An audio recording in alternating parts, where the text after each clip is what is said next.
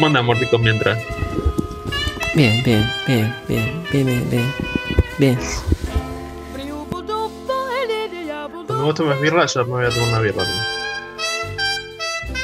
budistas no tienen deseos, es como todo lo contrario, tienen que no sé, agradecer. y- Estos budistas, No desear. hijo de puta. Yo soy muy partidario de que, de que a los 18 años, por ley, a todos los argentinos nos arranquen los dientes y nos pongan dientes de plástico. A todos los dientes. Implantes directo. Sí. De la mierda. Chao, Lico. Con chips. No se sube. Con mal. chip, con Un alguna inteligencia. Un chip por de la mierda. diente. Claro, y listo. Sí, me gusta. Na, na, na. Na, na, na. Na, na, na, na, na, na. Despertar. ¿Se acuerdan la musiquita de. eh, ¿Cómo se llamaba? El país de los niños. La salud de nuestros niños. La, la, la, la. La, la, la, la, la, la, la. A veces yo editando escucho y decís, "Buah, somos Claro. unos animales, eh, qué paciencia. Ay, amigo, que está cambiando. Qué buena canción, ¿eh? Bienvenidos a un nuevo Desvarío Random Podcast. ¿Sí? Sí, sí, sí, sí, sí. ¡Sí! Aquí estamos todos. Bienvenidos, bienvenidos. Hoy estamos listos para soñar. Soñemos, ¿No? chicos, soñemos. Soñemos bien Eh, arriba. Esto Soñar no cuesta nada, vamos. es como clavarse tres anfetas y ponerse a soñar, es genial. bien arriba, bien. Era la parte. Es como.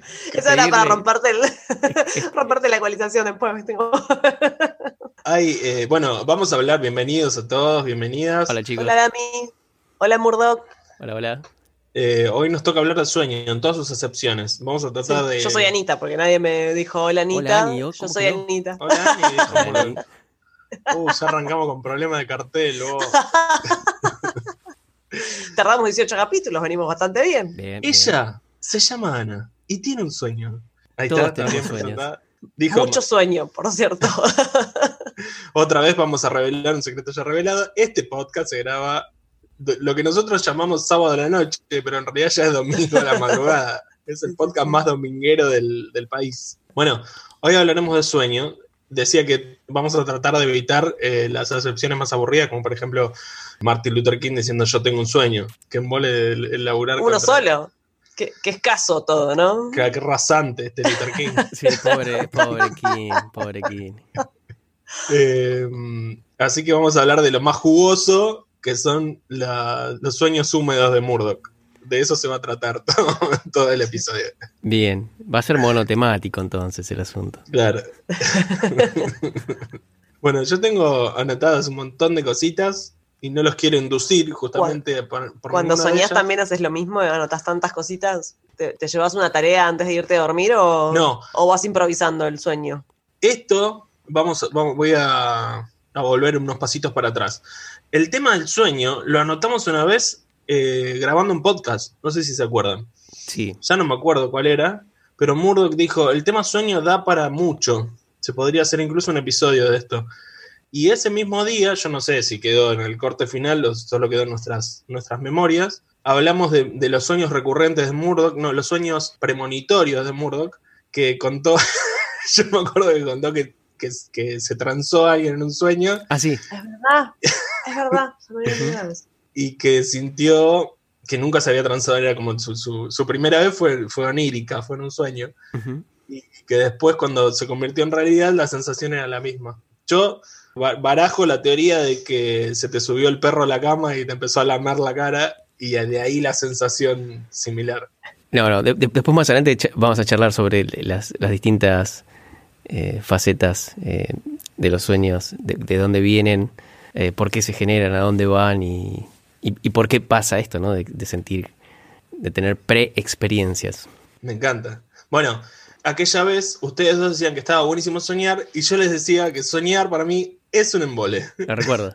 Eh, Quedarse en el sueño sería lo que es un Claro. embole para vos. O sea, yo quizás a lo que me refería era a esa gente que se refugia en el sueño porque su realidad cotidiana es una porquería. Ahora en el fin del mundo estamos todos más allanados, la realidad cotidiana de todos es Sí. una porquería. Pero estaba en contra de esto, de la gente que se refugia en el sueño como, como el, el lugar feliz de- o el momento feliz de su día, de su vida. Lo decís como si en tiempo pasado, como si la cosa hubiera cambiado. No, no, porque estoy rememorando lo que se habló ese día. Digo, Ah. Ah, sí, estoy cayendo recién. Vos decís que yo cambié opinión. No, no cambié opinión para nada. Lamento comunicarles. Eh, me da mucha bronca dormir. Yo soy esa gente que, o soy, soy así, llega la hora de dormir y me- o me agarra sueño y me da mucha bronca, que es, es como, ha- hablábamos también de super, superpoderes en algún momento, quiero tener el superpoder de no dormir más, o que se invente, a ver si Elon Musk, Musk se pone las pilas y inventa la pastilla del sueño, pero no para dormir, sino una pastilla que equivalga a 8, la, la- la cantidad de horas de sueño, Muy buena y que idea. uno pueda funcionar las 24 horas. Eh, la merca. No, no, pero eso deja secuela grave. Es correcto. Sí, sí, hay que, hay que refinarlo un poquito todavía, me parece. Sí. Eh, y físicamente, ¿para qué soñamos? ¿Por Eh, qué soñamos? Hay, hay, hay un montón de teorías, hay un montón, un montón de teorías de, de, de por- de por qué, el porqué de los sueños. Parece que la cuestión tiene que ver con eh, la memoria. Si quieren arrancamos, arrancamos con todo, arrancamos con Por favor, sí, sí, sí. Me parece Eh, un gran puntapié. eh, que tiene que ver con la, que- con la memoria, con tanto para borrar lo que no sirve como para afirmar lo que sirve. Y se han hecho muchos experimentos, se han hecho experimentos en humanos y se han hecho experimentos en, en bichos, particularmente en ratas. Y es muy interesante el de los humanos, ahora después lo, charlamos, pero el ejemplo está en... en- lo más visible está en el de las ratas. Vieron que las ratas las ponen en un laberinto y las hacen ir por el laberinto hasta, hasta la comida. Bueno, eh, los muchachos científicos le colaron un par de electrodos a la cabeza de la rata de manera de detectar las señales eléctricas ¿no? de, de- del cerebro. eh, con unos cablecitos, es como una especie de electroencefalograma para, para la rata, mientras la rata va caminando por el, por laberinto. Entonces la rata, y está todo el día haciendo el mismo caminito, pobre bicho. Entonces, cuando la rata arranca el laberinto, tiene una señal. Cuando dobla, la primera vez que dobla a la derecha, tiene una señal. Tiene un montón de señales, pero ¿qué pasa? Hay señales que se repiten. Siempre que arranca hay una, hay una que se repite. Cuando va a la derecha la primera vez, otra que se repite. Cuando va a la izquierda la primera vez, y así se van repitiendo las señales, ¿está bien? Eh, después la rata, cuando duerme, se le repiten las señales en la misma secuencia. Claro. Ah, mira. Entonces la teoría que existe es que eh, en el sueño el tipo está reforzando lo que, vivi- lo que vive cotidianamente y borrando lo que no le sirve, como haciendo un ejercicio, como que sigue haciendo un ejercicio, eh, no, no de memorizar eh, cosas, pero sí de, de- de mantener viva la experiencia. Eh, la- la una de las teorías es esa, creo- es, es una de las últimas, me parece además la, más racional, y a nosotros nos pasa exactamente lo mismo. Cuando, cuando tenemos sueños, todos nuestros sueños están eh, basados en, nuestra, en, las experiencias que tenemos, por más que, por más que sean cosas muy recontra locas, están basadas en nuestras experiencias. Lo mismo hicieron con el, el los mismos experimentos se hicieron con el cerebro humano, con, con resonancias magnéticas, con electroencefalogramas, y lo que se encontró, fue, es muy interesante, que el, la parte racional, el lóbulo frontal, se apaga. No es que se apaga, sino que baja la actividad y, el, y los centros de, de la emoción, que es el hipotálamo y la amígdala, amígdalas, creo que No, sí. la amígdala no está por la garganta. Pues sí. Para que lo tengo anotado. La lo- hipófisis. No, no, no es la Eso hipófisis. tiene, no, tiene pinta de, de proceso. Hipófisis. Sí, bueno, el, centro, el centro de, la emoción, eh, el hipotálamo eh, principalmente, se enciende, se enciende como loco. Entonces sentís mucho. Uno, uno- los sueños cuando son vívidos se, se uno siente más que lo que razona, que lo que, lo que puede pensar. Eh, y cuando la gente tiene sueños así vívidos que después los puede recordar, se enciende en el medio del sueño, se les enciende el lóbulo frontal. Es hermoso. Eso es genial. Bueno. Te arranca el rec. Se te pone el rec como para que después en la, en la vigilia lo recuerdes. Bueno, yo ya creo que conté que principalmente cuando era chica era sonámbula Tremendo. y, y para mí tiene que ver, es un poco eso, o sea, sí me acuerdo mucho, muchas veces de los sueños, cuando me despierto, digamos, me, me acuerdo que soñé, pero sí recuerdo esto que vos decís de que se te enciende como la, la conciencia, digamos, ¿no? Como el, el registro más, más de la percepción, como de la, de la realidad, cuando estoy sonámbula. Entonces, cuando estoy sonámbula, la sensación es que no descanso, porque justamente como mi lóbulo frontal supongo que no descansa, entonces me ha pasado de días de despertarme después de levantarme sonámbula o de, de soñar mucho y de tener esa sensación de que no descansé, Horrible. de que estuve en la cama dormida ocho horas y no, no me Y nada. alcanzó. Claro, no alcanzó. Entonces, hay como una parte física y una parte cerebral, se me hace en, en los sueños, ¿no? Es como el cerebro descansa y el cerebro procesa, pero también hay una, una cuestión física completa, digo, ¿no? Como eh, baja el ritmo cardíaco, uno descansa los músculos, dormimos baja la- en determinada posición, Te baja la temperatura, eh, baja la temperatura. te- se te eliminan casi todos los movimientos, salvo los, re- así los movimientos reflejos y, y, y lo- y el, el- movimiento de los ojos. Tiene, tiene un montón de características. En- yendo a contramano de Damián, es, creo que es maravilloso. Creo que soñar es, es- soñar y dormir es el, Buenísimo. sirve como escape. Buenísimo. Primero sirve como escape de la realidad. Y después es, es, es un momento, es un momento muy loco, es un momento muy, muy raro y además muy íntimo. Es un momento muy íntimo en el que el cerebro se suelta. Esto, esto de que se te apaga la racionalidad es genial, es maravilloso. Estaría buenísimo poder hacerlo conscientemente, decir, bueno, ahora eh, sin drogas, ¿no? Eh, decir, bueno, ¿saben qué? Voy a apagar el lóbulo frontal. Mm. Poc, lo apago un ratito y que y se dispara todo. Bien me vendría. Sería genial, sería genial. Pero vos, vos, vos lo, lo tomás como si fueras el director de la película. Y no sos, o sea, sos el director de algún modo, pero sos un, un director involuntario al cual las cosas le suceden. Digo, la trama, lo- la trama corre independientemente del deseo del director.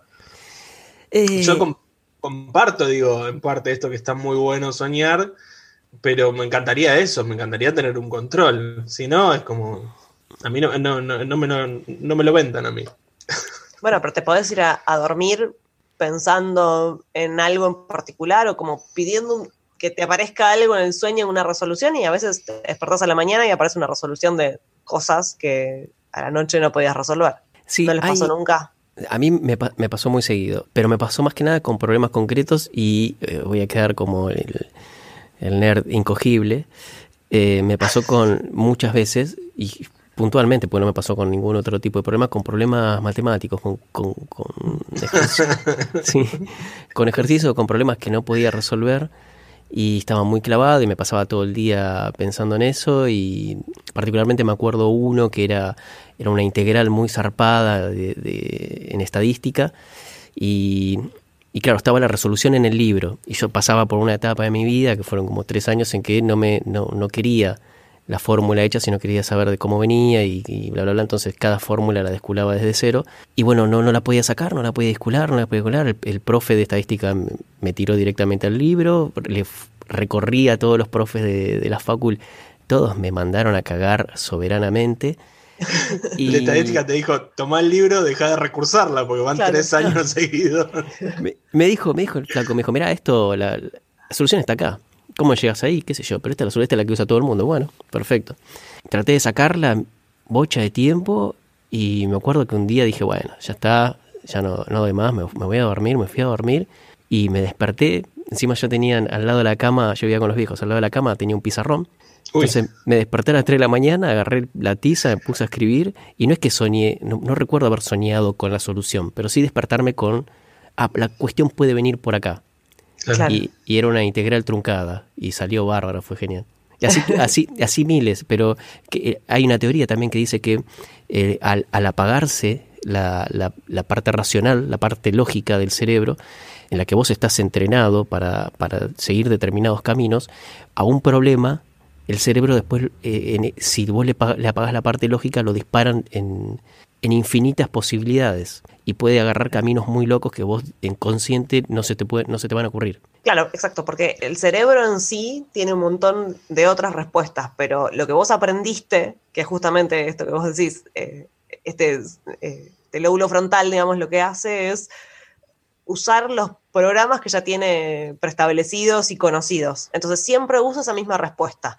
lo que hay que hacer es tratar de atravesar esa, esa respuesta automática, Entonces quizás en los sueños es un lugar donde uno apaga ¿no? la respuesta automática y encontrás otras respuestas. A mí me pasa muchas veces cuando yo me baño a la mañana, cuando me levanto, entonces me levanto dormida, me meto a la bañera dormida y mientras me baño me aparecen ideas, es como que se ve que es el momento donde me despabilo, ahí más o menos como de repente salgo de la ducha y digo, ah, se me ocurrió qué tal cosa y como pero algo que ya venía pensando desde, desde días anteriores, es como un, momento clave.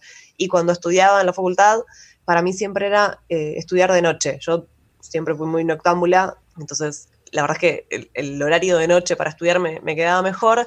Y yo prefería estudiar hasta las 3, 4 de la mañana y cuando terminaba de estudiar ya me había quedado tranquila que había leído lo que, hasta donde tenía ganas, me iba a dormir. Y cuando me levantaba, se me habían acomodado un poco las ideas. Porque si yo me levantaba a las 7 de la mañana, primero que la mañana no es mi momento del día, claramente, y es como ir de continuado, entonces como estudiar e ir a rendir, había algo que no se me terminaba de acomodar, ¿entendés? En, en las ideas. Entonces yo prefería estudiar de noche y dormir, aunque sea la A última noche, aunque duerma poco, aunque... El día anterior Aunque- no se estudia, se duerme todo. Claro, eso, ¿entendés? Pero antes de ir a rendir había que dormir, no había que estudiar. Ya está. Tal cual. Es, Y- es zafado de parciales empezando a estudiar en el bondi yendo a la facultad, chicos. Son Ay, distintas metodologías. Ay, disculpame, Es nerd. zafado. Ay, disculpame. No dije que me saqué un 10. Es zafado. ¿Y qué pasa cuando en vez de irnos a dormir con, con un pensamiento que no podemos resolver, nos vamos a dormir con un deseo? ¿Cómo se, se plasman los deseos en, en los sueños? Yo no sé si ustedes son budistas, pero yo me- todos los días me voy a dormir con un deseo. ¿Se Eh, entiende? Digo, Sí, ¿por sí, qué? ¿Por sí. qué los budistas qué? ¿Qué pasa con los budistas? porque el budista de base busca despojarse del deseo. Ajá. De esto Eh. tendrías que saber más que nadie vos, Anita. Ah, mirá, sí, no, lo leí alguna vez por ahí. No, no lo tenía muy presente. Hay, hay, hay muchas, hay mucha, hay mucha gente que, que interpreta los sueños y, y todas esas cosas. Y tuvo una movida también desde nuestro querido Freud. El tipo básicamente decía que lo- los, sueños son eh, manifestaciones de nuestros deseos, reprimidos o no, pero son, son nuestros deseos. Eh, hoy, hoy en día eso, cambió, esa interpretación de, esa tendencia a interpretar los sueños cambió, ya no, no, no está tan bien aceptado de que, por ejemplo, si y más tan lineal como lo tenía Freud, ¿no? Soñás con una rueda, es un pene. Soñás con un tenedor, es un pene. Soñaste con tu vieja, es un pene. Soñaste que perdiste el laburo, es un pene. Sí, tal Entonces, cual. entonces eh, Es un deseo de pene, sino, o sea, si no era un pene, era un deseo de pene que Exacto. no tenía. Sí, Era el exacto. deseo de la falta de pene. exactamente. Yo hoy, hoy investigué un poco y me encontré con muchos diccionarios de sueños que ya eh, es ridículo ya que exista algo con, con tal nombre. Se me hizo muy, muy cercano a un horóscopo o algo así, digo, ¿no? Sí, ya, ya no, no- por la comunidad científica no está, no está, no está, no está bien visto la, la interpretación de los sueños. Y este incluso Sobre todo que se llame así, ¿no? Que se llame interpretación de sueño, es raro. Es como, podés poner en palabras el sueño, podés traer y decir, ah, mira, esto, mira lo que, mira lo que me pareció. Ah, esto es un buen dato, que no lo tenía como tan a mano. Pero como interpretarlo, ya es como, ya Sí. caducó, porque caducó también el psicoanálisis de esa manera. O sea, caducó Claro, el claro. psicoanálisis interpretativo, ya hay nuevos métodos para poder Claro. hablar de, de los propios deseos y de los propios conflictos. es- está bueno, está bueno charlarlos, exponerlos, expo- exponer, recordarlos, poder recordarlos, exponerlos y, y si querés hacer un, un análisis y darle un significado, el, el- el que vos quieras, ¿no? el que vos quieras y el que puedas, Exacto. Eh, pero no una linealidad, ¿viste? No tener un manual eh, en el que te dice, soñaste con un jarro significa que tal cosa, soñaste con una escalera Sí. significa tal cosa. Eso es- Tengo, ¿le eso- puedo leer dos? de, de Lo interpretaciones. estoy dale. mirando ahora. Sí, tengo abierto un PDF que se llama Diccionario de Sueños. A ver. Dice, aceitunas. Si las ves en un árbol durante el sueño, es un presagio feliz. Si están en el suelo, presagia problemas afectivos. Solo eso. No, Le voy a leer solo eso, Perfecto. para que veamos de qué se trata. Claro, no, no, es, es una locura, es una locura. Est- est- estaba esa línea, que bueno, sí, yo, yo creo que, que- que en los sueños se expresan los deseos seguros, segurísimo. Y después había otra línea que era la de... Me sale Yom, Yam, Yum, Jung. Jung. Yum, que el tipo decía que, que sí había deseos, pero que eran deseos que eran construidos culturalmente, socialmente. También estoy bastante de acuerdo con, con esa línea de que nosotros en el bocho, consciente e inconscientemente, tenemos un montón de construcciones culturales eh, que a veces nos hacemos los boludos y a veces no, a veces somos 90% construcción cultural, y se expresan, esas cosas se expresan en los, en los sueños, y vos decís, ¿por qué? ¿Qué, qué, pasa? ¿Por qué tengo esto en el bocho? ¿Por qué soñé esto? Y es porque te lo metieron desde afuera, te lo metieron por la tele, por, tus compañeros, tu contexto, y te puedes o, no te puedes hacer cargo. Es eso, depende de vos. De lo que estamos seguros a, par- a partir de, la, de toda la historia de la ratita, es que sí opera y fuertemente del resto diurno, ¿no? De esta, esta, esta, esta cuestión de llevarse a la cama las vivencias de ese día, ¿no? A full, a full. Sí. Digo, y para mí tiene como una lógica ahí, pero hay como un abuso de esa idea también. Cuando recién Anita preguntaba o, o- o jugaba con la idea de poder direccionar el sueño a partir de elementos que uno se puede llevar a la cama, qué sé yo, o incluso en estos, este tema que decimos de, de- de llevarse problemas, incluso inconscientemente, que uno está digo, laburando toda una cuestión y vas a soñar con algo por ese lado. Pero a mí, yo siempre voy a la parte bardera, que me parece triste, que es, bueno, yo quiero soñar con una persona en particular y me llevo la foto y me duermo con la, la foto apoyada en la nariz. Y sé que hay mucha gente que lo hace y es un poco fuerte. Wow. Claro. Sí, yo creo que lo que, lo que nombrabas hace un rato de esto de quedarse con el deseo cumplido en el sueño, ¿no? Es como, creo que vos decías algo así también, como decir, ah, no, yo ya soñé que me iba de viaje a las Bahamas, Claro. eh, entonces, bueno, ¿para qué me voy a subir a un avión e ir a las Bahamas y disfrutar de la playa? Yo ya, ya lo soñé, como lo vivo en el sueño y listo, me alcanza. Es que aparte, No, como... parte de la definición de Freud era eso, era satisfacer, era una- un, un modo de satisfacer los sueños reprimidos, los, los deseos reprimidos. Ya lo decía el, el viejo Freud. Hmm, Pero salgamos a vivirlos todos. Cuando pase la cuarentena, eso sí. Pero, pero salgamos a vivir, equivocarnos, a tener nuevas experiencias. Definitivamente Sí. es por, por ahí el camino para mí. Qué sé yo, es, es un terreno loco. El de los sueños es un terreno loco. Hay gente que, que, que sí los puede inducir y hay gente que hasta incluso los puede controlar en, eh, mientras está soñando, puede, puede pilotearlos. ¿Cómo? pasó, ¿Cómo no? Explícame Sí, más. a mí me pasó muy po- me, me pasó dos veces nomás en la vida en que te das cuenta que estás soñando y decís, ah, pa, esto estoy soñando, acá puedo hacer esto, esto y esto. Y Sí. Ah, ganar esa conciencia de esto es un sueño vale, Vale más de todo. lo que vale en la, en la vida real. exacto. Sí, hay- el otro día leí algo, pero no me acuerdo dónde, que leí quiénes eran, los tibetanos, que tenían un método para, El budismo. claro, a- algo Estos de eso. budistas están en todos lados, la Están en todo. madre. que- tenían un pedo. método para direccionar los sueños para que vos te sirvieran, o sea, los sueños oníricos, digamos, para que vos te sirviera ese sueño para poder continuar eh, en- al día siguiente con ese deseo. O para poder tener otra información. No, Se nos corta. Sí, vamos- a sueño, vamos a sueño. Voy a preparar un paquete. Se cebó mordico. Viva Perón, viva. ¡Viva Perón! ¡Viva Perón! Eh, No, para, enganchémonos de la, de la idea de, de Ani de, de inducir los sueños de los tibetanos. Eh, hay, hay, gente que, hay gente que lo puede hacer, que los puede inducir y que este, incluso que eh, puede controlar el sueño, puede tener, puede, puede esto de, de, de, de, de ser consciente de, bueno, estoy soñando, entonces puedo volar, por ejemplo, y se pone a volar. Y ya te digo, a mí me pasó, me pasó pocas veces, me pasó dos veces. Eh, debo confesar que siempre lo llevé para el lado del sexo, porque ya que estamos ahí, vamos a darle. claro, Y- es, Y sí. es la conciencia de esto es un sueño. Stop, se saca la ropa. Adentro. Adentro. Oh, una llama y un canguro. Arriba. Oh Dios, llueven enanos. Arriba. Te desviste. No, Sí, sí, Todos sí. los colectivos te dejaban bien, mordicón. Yo debo tener un lóbulo frontal distinto al, al de la media y no es que estoy eh, tirándome flores, sino todo lo contrario. Porque a mí me pasa que muy pocas veces eh, eh, durante el sueño me doy cuenta, durante la película, digo, me doy cuenta que, que es una peli.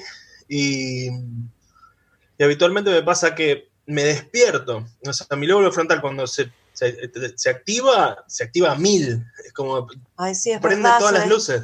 se, desper- se despierta de 0 a 100. Es como, Mm. para mí, despertar es un proceso. O sea, yo dormirme estoy tipo, despierta, me duermo, me dormí, al toque. Pero despertarme es como todo un proceso, no es como, ah, me estoy dormida, estoy despierta. No, hay como un, hay 0,1, 0,2, 0,3, 0, hasta que llego al 1, donde tengo a, a despierto, es otro. Damián, no. Damián está dormido, está despierto. Está preparando No. el desayuno, está armando las cosas. Dale, que nos vamos. ¿Qué pará? Pará, me No, falta igual- una hora y media para despabilarme, ¿entendés? Como no, tres minutos, no, no, una hora y media. Me estás rompiendo dos reglas. Una es que no hablamos de cuestiones íntimas. Yo, yo me guardé varias cuando vos hablaste de tu sonambulismo y todas esas cuestiones. Eh, y la otra es que no me refería cuando. No te guardes nada, no te guardes nada. No, sí, claro, después pago factura mañana. Eh, y la otra es que no me refería a cuando me despierto a la mañana, sino cuando me despierto a las 3 de la mañana, que vos a veces te enterás, pero la mayoría no. Me pasó anoche, sin ir más lejos, que debo confesar que me da un poco de vergüenza por qué me desperté, pero lo recuerdo. Eh, yo estaba en el sueño hablando con alguien y de repente dije, eh, uy, no, me quedan tres horas y me tengo que ir a laburar, porque entraba a laburar a las seis y media de la mañana. Y eso me despertó, pero no el hecho de que tenía que dormir poco, sino que, que tenía que ir a laburar. ¿Se entiende que era como, que era la pesadilla? Pasa, pasa, pasa. No era verdad, o sea, no era que seis y media de la mañana te levantabas No a, era a laburar. No Nada era más verdad. alejado. Nada más alejado de la verdad. Este, pero bueno, voy a esto, cuando se despierta el lóbulo frontal, es como un- se prende la alarma, ¿entendés? Como "Guau, guau, guau, guau", Ujú. no, no, no me deja procesar lo que está pasando en el sueño. Me despierta el hijo de puta. Me levanta, me levanta sonámbulo. No, o sea, me levanta el cuerpo, digo. A- a- vos me estás diciendo que, que en vos confío, que dos veces te pasó en tus Sí. 57 años. Sí, sí. No- Me no pasó tanto. en mi juventud y antes de la jubilación. ¿Y escucharon alguna vez eh, de, una, de un tipo de tortura que creo que era de los chinos que no dejaban dormir a la gente? Uh, hermoso. Y se supone que. ¿Lo escucharon? O sea, no, no lo puedo decir, che, mirá, lo leí en este libro de historia, no, no, no sería, no, no puedo ir al dato específico, no puedo citar a nadie, pero escuché que alguna vez, alguna vez que, que algo de eso hacían, es como torturaban a la gente no dejándola dormir más de cinco minutos. Y- Yo tengo, tengo entendido que es como lo que menos resiste el cuerpo. Uno puede vivir, qué sé yo, dos semanas sin comer, hasta morirse me refiero, ¿no? O hasta entrar en un estado, no sé, cuál será el estado previo a la muerte, un, un coma. Sin comer, sin, sin beber, pero que, que te morís más rápido es si te, si te mantienes despierto, una, una cuestión así. Sí, sí, También te- estoy tocando de dedo, tampoco podría darte datos, para eso lo tenemos a, a Murrico. te- tenés que dormir, tenés que dormir, es, es una necesidad. Se usa, se usa como tortura para quebrar a- al tipo que vos estás torturando.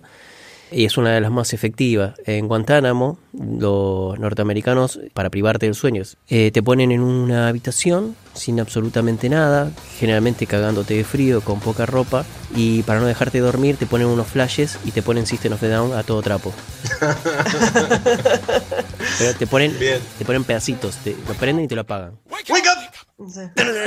que encima dice wake up. Claro.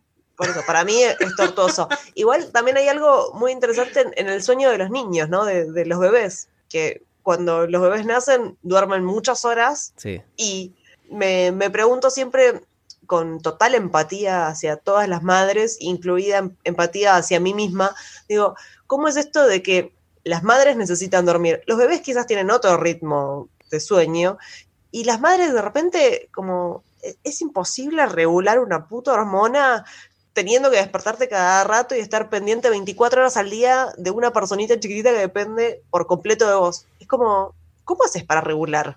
Es lo más cercano a la tortura china. Que Una tortura. Como, me, me ha pasado de alguna noche que me desperté a la mañana y me dice, ah, buen día, ¿cómo estás? Y yo digo, me desperté 18 veces, las conté, 18 veces en 8 horas. O sea, es como, no, no, no hay chances de haber podido descansar, entonces es como, y, y se vuelve una tortura y el cuerpo empieza, A volverse loco, sí. Claro, porque no, no se puede regular, es justamente eso, decís, bueno, ah, baja el ritmo cardíaco, ah, no, no, no baja nada, baja el ritmo, no baja nada, ah, baja, no, no baja, ah, bueno, no, la temperatura, que sube, que baja, como, claro, uno está como de- desregulado, Hay- es, la, hay- es la hay- palabra que viene. Ahora, ahora que decís eso, eh, vol- volviendo a los griegos, hablan- hablemos de niños y animales menores, todos los bichos sueñan. Absolutamente todos los bichos. Sí. Un perrito, un- eh, la rata, eh, todos los bichos soñamos. Un bebé que no tuvo experiencias previas también sueña. Y sería muy interesante pensar, ¿qué carajo estás soñando? ¿Qué estás soñando? ¿Con la placenta? ¿Con el cordón umbilical? ¿Qué, qué- Ahí, ojo, porque le estamos dando material a, lo- a pro, a los antiabortos, digamos. Ah, sí, no, no, están soñando con el futuro, que van a ser ingenieros y aviadores. Y, Sí, no, no, pero digo, si hay un recuerdo de lo que viviste en el, en el vientre materno, pueden decir, ah, viste que había un mínimo estado de conciencia. Ven, ven entrar la aguja. Claro, bueno, por ahí sueña con la aguja. con la imagen. Bueno, más allá, más allá de esa discusión, esto de, de- de que, de que los, los bichitos sueñan y, qué- y qué es lo que sueñan, qué sé yo, me, me parece que es una especie de, de- Me perdí. Los bebés, los bebés, sí que sueñan. Ah, los bebés. Ah, ¿en, qué estarán, ¿En qué estarán soñando? Sí, ¿En qué estarán soñando los bebés que tienen muy poca, muy corta experiencia de Sí. vida? Y vos decís, bueno, No, el- lo- y la me- mamá le, le cubrió la demanda de ese día o no. sí, no, bueno, pero O eso, si eso, se frustró o no. esos son... eh, en- entiendo, el- el- es más, el llanto del bebé tiene una frecuencia muy hija de puta porque te quema el bocho. Sí, Eh, está, está diseñado para quemarte el bocho por completo. para eso. Pero creo que hay una tendencia también, una, una cuestión de la modernidad, que es darle mucha bola a los pendejos, que está bien, hay que darle bola, pero por ejemplo, la- en- en nuestros padres, particularmente los míos, eh, no nos daban mucha bola. Era, mira, vos vas a comer cuando yo te digo y te voy a dar bola cuando yo te quiero dar bola. Yo tengo una vida y vos, por más pendejo que sea, eh, bancátela.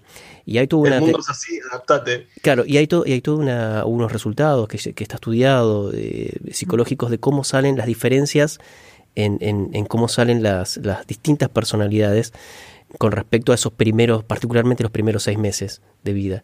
Y una de las tendencias es que los pibes salen como, como más independientes, como más menos, me- menos colgados de sus tetas. No estoy tan de acuerdo con eso, pero sí estoy Claro, de acuerdo. pero salen más independientes, independientes por, por No les- supervivencia. No les queda otra, tal cual. porque no les queda otra. Es como, bueno, o me adapto o muero. Bueno, listo. Correcto, Entonces, ah, correcto, correcto. Y, si, y- si y- lo dejas al, al niño solo, va a dejar de llorar. No, deja de llorar porque se da cuenta de que nunca va a recibir ninguna Correcto, entonces respuesta en función de eso, entonces deja No de llor- llorar. no llora al pedo, va a llorar cuando le duele la panza, cuando se te sorete trabado, cuando tiene hambre o cuando se siente mal.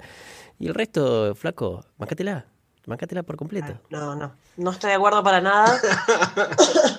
Me banco mi- mis noches de, de mal sueño, pero prefiero seguir apostando a que algo de esto les va a quedar y que Así está van a valorar. Así está el mundo. Yo me debato como en el medio de las dos. Por un lado, entiendo que es, no, no digo una moda, pero digo que sí, en la actualidad se le da mucha más, más, más bola a los pibes, o no sé, hay toda una tendencia, en realidad, a cagarse en todo lo que hicieron nuestros viejos con nosotros, en base a que quizás eh, analizando ¿Cómo un poco- quedamos? Claro, em- em, quizás analizando un poco de esto que decís vos, en que estamos todos hechos mierda. Entonces tratemos de ver, de probar otra cosa distinta. No sabemos si es la mejor, pero una cosa distinta con las generaciones venideras. Y por el otro, tengo esa sensación tuya, sobre todo, eh, Murdoch, digo, sobre todo a medida que veo crecer a mis hijos y digo, necesitan curtirse. Yo no los puedo largar al mundo tan mimados porque, porque se los van a comer. Bueno, pero no nos larguemos al mundo todavía, me los queda un ratito acá Sí. apapachados conmigo y bueno, cuando estén listos saldrán, pero Pero hay que curtirlos también. ¿Puedo tirar, Pues- ¿Puedo tirar una, como se dice, una referencia cinematográfica antes de las Por 3 favor. AM? sí, Sí, sí. obvio. Bueno, la serie de los zombies. Uy, perdí el nombre, The boludo. Walking The Dead. Walking Dead. The Walking Dead. Temporada 180.000, todo el mundo la vio. Eh, una vez en, No, en- yo no puedo pasar el primer capítulo, me No pone nerviosa. Dale. Dale, perdón.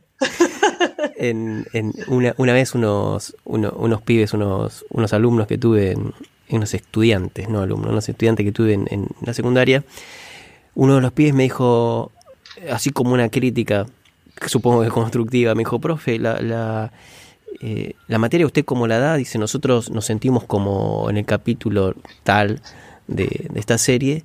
¿Y de qué se trataba? El pibe me contó, después lo vi, los, los, los, los hijos de los sobrevivientes del apocalipsis zombie estaban como en una, en una, en una etapa de cierta comodidad, en el sentido de que eh, los humanos habían encontrado una zona en la que estaban seguros, eh, atrás de unos muros, como una especie de ciudad amurallada en la que estaban tranquilos, que no tenían problema. Tenían 20, 23 años, 18 años y no se habían cruzado nunca con un zombie. Entonces, habí- hubo, tuvo una discusión en ese capítulo, ¿qué hacemos con los pibes? Los mandamos a dormir al bosque solos y que se curtan. Bueno, y claro, no, no es una mala teoría.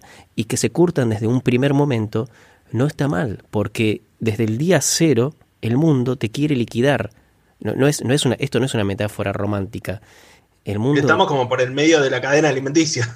Es así. Nos, los- nos comemos a todos los bichos, pero en los primeros meses somos los más, eh, los primeros meses somos los más- Vulnerables. Los, más, vulnerables. Y después también, mira ahora, un bichito que no se ve ni siquiera con un microscopio eh, nos está liquidando violentamente. El mundo siempre nos quiso sacar de encima. ¿Por qué estamos acá? Porque, te- porque tenemos una herramienta muy fuerte que es el bocho. Es la única razón por la que todavía estamos acá. Y esto de no curtirse hace que esta herramienta cada vez sea más débil, cada vez tenga que, que tenga que esta herramienta sea mena- menos herramientas. ¿Por qué? Porque no la estás usando, porque no estás curtido, porque te llueve una tortita, porque te llueve el agüita, porque tenés el agua caliente, porque te, pues no, no te digo no tener las comodidades, pero yo te digo desarrollar habilidades desde el día cero. Una de esas es esta, flaco. Si no, si no va, si, si la idea es hincharme las pelotas, no. Ahora, si realmente lo necesitas, dale, vamos. Entonces, me, me- me dispara eso en la cabeza a mí. Cuando tenga un pendejo dando vuelta por acá, hinchándome las pelotas, Sí, sí. vamos a ver qué pasa. Lo, lo digo Sí. desde, desde, desde este lado, ¿no? Eh, me, ha- me hago el, me hago el duro desde este lado. También digo, te lleva, te invita a una reflexión que es como, mm, ¿qué es la, qué es la felicidad? ¿Qué es lo que uno considera como la felicidad? Vi- vivir a- colchonadito, eh, esquivando las, las dolencias, lo- lo- los oretes trabados y, y el hambre, o ser una persona cur- y que se puede enfrentar a los desafíos diarios de, de las otras Sí. alimañas que nos quieren comer en el mundo. ¿Se entiende lo que digo? Porque te obliga a proyectar eso, a decir, bueno, ¿por qué lo quiero curtir? ¿Por qué quiero que se curta mi hijo? O al revés, ¿por qué lo quiero cuidar y, y con mi abrazo protegerlo de lo que sucede alrededor? Y eh, detrás de eso tiene que haber sido así una reflexión y una convicción sobre qué es lo que uno considera como un mundo feliz, diría Huxley. Mm. Sí, yo creo que esto que vos decías de, de ocupar el cerebro y que lo que nos hace permanecer en este mundo es, es nuestro cerebro. Bueno, para mí el tema es que el cerebro esté ocupado en hacer cosas constructivas por el mundo. Si tu cerebro está ocupado, tu cerebro adulto está ocupado en resolver conflictos emocionales que vos arrastrás desde la infancia, porque no te apapacharon, no te dieron lo que vos necesitabas para sentirte contenido, protegido, libre y que iban con confianza en, en el universo, entonces en que todo lo que vos hicieras estaba bien y que te iban a cuidar igual. Y para mí hay un montón de cerebro ocupado en eso, ¿entendés? Entonces Claro, pero lo que pasa es terminás que, como el Joker, como el Guasón, es que sí, sí. y bueno, ¿entendés? y- Entonces, y, perfecto, prefiero, prefiero un humano así a un tipo que vive la fantasía de que todo lo que haces está bien. No, ni en pedo, ni en pedo. no, Es- no, es- yo no digo que todo lo que haces está bien, pero... es vivir, un pero sueño. sí, pero sí te- sentirte un poquito emocionalmente acompañado te permite desarrollarte psicológicamente un poco mejor, ¿entendés? O sea, mentalmente, entonces vos Sí, un, un poquito poqui- mejor, No, pero es una, una buena herramienta. Un poquito acompañado. eh, Claro, un equilibrio de todo, por supuesto, na- nada, viste, tampoco vivir entre algodones y, y Y- no encontrarte con el mundo. Exacto. yo toqué no, los dos extremos. no, no, claro, Exacto. estamos de acuerdo. Exacto, Hay pero, mm, pero, pero eh, va- es un tema difícil, va a ser difícil. Igual creo que nos estamos corriendo un poco del tema de los sueños, pero ah, el, mundo cambió y, la- y las experiencias han cambiado. Yo hace poco lo charlaba con un compañero de laburo. No veo que alrededor haya pibitos de 12 años que le digan a los padres, eh, che, me quiero ir de campamento, me quiero, me quiero tomar un tren e irme de campamento a tal lado. O a tener cualquier experiencia. Es- No, no la veo. Veo otras experiencias que son un poco más, que son, sí las veo por ahí en, sectores que son un poquito más, eh, vamos a llamarlo violentamente marginales, y está fantástico porque esos pibes se están curtiendo, se están curtiendo horriblemente, pero se están curtiendo y, es- y eso es mucho más real que los algodones rosas y, y la no vida. La no vida del pibe que nunca se tomó un tren, que nunca se tomó un colectivo. Eh, Claro, tal cual. eso es un Eh, sueño. eso- Es- eso sí es un sueño. Volviendo a los sueños, esa es una vida que es sueño por completo. Cuando después cuando se pincha el globo, ahí sí vienen las frustraciones. Cuando al pibe no le sale nada, o cuando tiene que salir al mundo y no, y no puede, y no puede con nada, porque el mundo es muy distinto a los algodones. Eh, bueno, que- Frustrarse se tienen que frustrar, digamos. Hay que aprender a, a transitar una frustración. Es, es parte del. Pero Sí. tampoco voy a forzar una frustración. Entonces, o sea, tampoco voy a frustrar a propósito a mis hijos para que aprendan a frustrarse. No, bueno, la vida es una mierda, les va a llegar la frustración igual. Tarde o temprano se van a tener que enfrentar con eso. Eh, Simplemente con las cosas no- más grandes o más chicas, sí. Es, es Simplemente- inevitable eso. Simplemente no sobreesti- sobreestimularlos ni para un lado ni para el otro. Lo justo. Ya te digo, vos me querés que yo esté todo el día arriba tuyo. No, flaco. Ni en pedo. No me importa si tenés dos días de vida o si tenés 80 días de vida. No. Sos un ser humano independiente. Bancátela. Yo soy como, como padre protector, te voy, a, te voy a dar cariño, te voy a comprender, te voy a dar contención, te voy a dar comida, todo lo que vos quieras. Y hasta ahí nomás. Y rápidamente te voy a, te voy a enseñar a usar la lanza, digamos. Sí, o mirá, eh, ah, vamos a. Te toca salir a, a dormir con los zombies y bancátela. Bueno, volvemos a los sueños, chicos. Sí, me, dale, me aburre. por favor, por favor, La- por La favor. infancia me aburre. Sí. Ah, Eh, ah, qué bruto. La hemos superado. ya está, claro, ya no me la hagan revivir. A mí me, me interesaron por sobre todo en la investigación de, de lo que puede suceder o lo que uno puede manipular de, de sus sueños. Dos cuestiones. Una que era eh, aprender dormido. ¿Escucharon esa? Que, que creo que eh, fue como una moda. Te ponías un audio y hay chicos que incluso ustedes hablaban hoy de estudiar y era como su propia voz releyendo los textos toda la noche, que para mí es- eso es una tortura Nah, real. Déjame dormir. Pero hubo Ah. investigaciones científicas a ver si realmente qué te quedaba, digamos, qué te quedaba de esa información. Y en esta investigación que les cuento que hice hoy, esto, esto nació, o una de las primeras veces que se, que se puede encontrar es en- justamente en el libro de Aldous Huxley, Un Mundo Feliz, donde era una técnica real eh, de, sometimiento de los individuos, digamos. Recordemos que era una, una sociedad eh, completamente controlada y, y un montón de palabritas más que no me vienen ahora a la cabeza, pero digo, donde había poco espacio para la individualidad y para el pensamiento crítico y demás. Y decían que determinada cantidad de repeticiones de ese mensaje mientras eh, la gente dormía aseguraban que vos después, primero que lo aprendieras y que después obraras en consecuencia de ese aprendizaje. Y siempre era algo tipo, no te muevas de tu casa, no te rebeles contra el gobierno. Eran como mensajes así de aniquilarte el alma. Como, ¿no? como el de Bart, ¿se acuerdan de la canción al revés de, de Bart? Cuando lo Claro, tenía que sumar gente a. Ay, ¿cómo era la canción? No me sale ahora, pero. Digo, Net Neo, Join the Navy. esa, que para sumarse a la, Sí, a la Marina. a la Marina. Eh, se llamaba Hipnopedia, según Aldous. Y después se hicieron un montón de experimentos y de hecho había como métodos para, lo recuerdo de Friends a esto, pero métodos para dejar de fumar, que era escuchar un cassette, un audio toda la noche que te decía, eres una mujer eh, confident, ¿cómo se dice? Segura de vos Sí, misma confiada, sí. y no vas a fumar. Nada, e- ese tipo de pavadas que se demostró después que no, que no se puede, que no, que no te sirve para una mierda, hacelo, si querés hacerlo. Eh, probablemente tenga como el, el mismo sentido que cualquier placebo, de, de sentirte realmente vos más seguro y decir, no, tengo toda esta preparación, incluso en el momento de dormir, y vas más tranquilo al parcial.